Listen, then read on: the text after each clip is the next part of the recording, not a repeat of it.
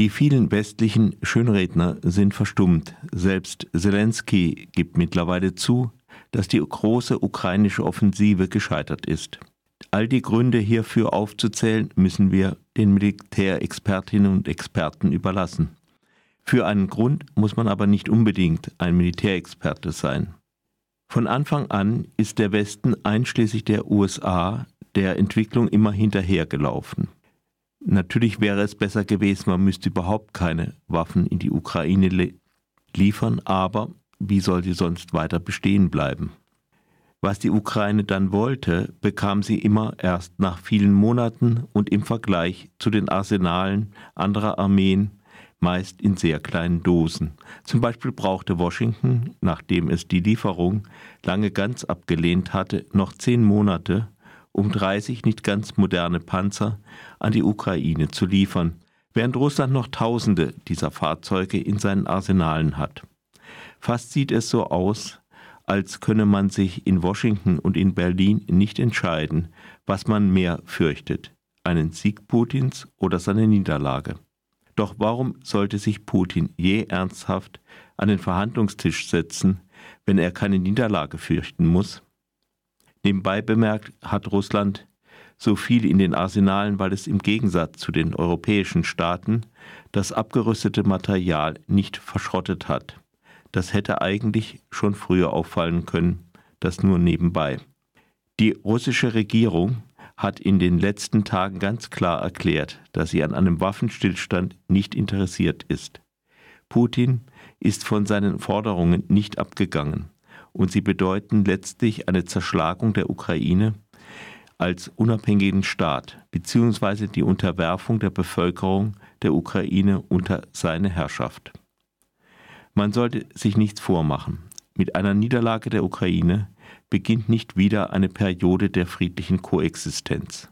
Es wäre bewiesen, dass man mit militärischer Gewalt politische Ziele auch gegen den Widerstand einer starken Staatengruppe erreichen kann. Zugleich wäre bewiesen, dass sich auch die Drohung mit Atomwaffen lohnt. Die Folge wäre, dass viele Staaten nun hektisch aufrüsten. Auch in Deutschland würde der Rüstungsetat noch mehr in die Höhe schnellen. Darüber würde auch die Frage nach Atomwaffen ganz anders auf den Tisch kommen. Joschka Fischer hat das für Europa bereits angesprochen. Und er wird der, nicht der Einzige bleiben. Auch andere Länder werden vermehrt nach Atomwaffen streben. Es hat sich ja gezeigt, die Ukraine hat ihre Atomwaffen abgegeben und wurde von einer Atommacht auch unter Ausnutzung atomarer Drohungen angegriffen. Außerdem muss man kein Prophet sein, um zu sehen, was nach einem Sieg Russlands in der Ukraine in der Region sonst noch geschehen wird. Belarus wird seinen Rest an Souveränität auch bald verlieren und in der einen oder anderen Weise nach Russland integriert werden. In Moskau zieht man auch Vergleiche zwischen der Ukraine und Moldau. Das kleine Land scheint das nächste Ziel des Kremls zu sein. Auch Staaten wie Kasachstan, Georgien und andere könnten ihre Souveränität sehr bald wieder verlieren.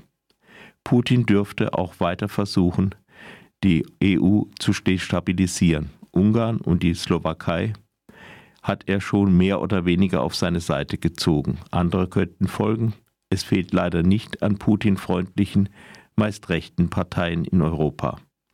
Beim Kanzler in Berlin lautet das Mantra indessen noch immer man werde die Ukraine unterstützen, as long as it takes, solange wie notwendig.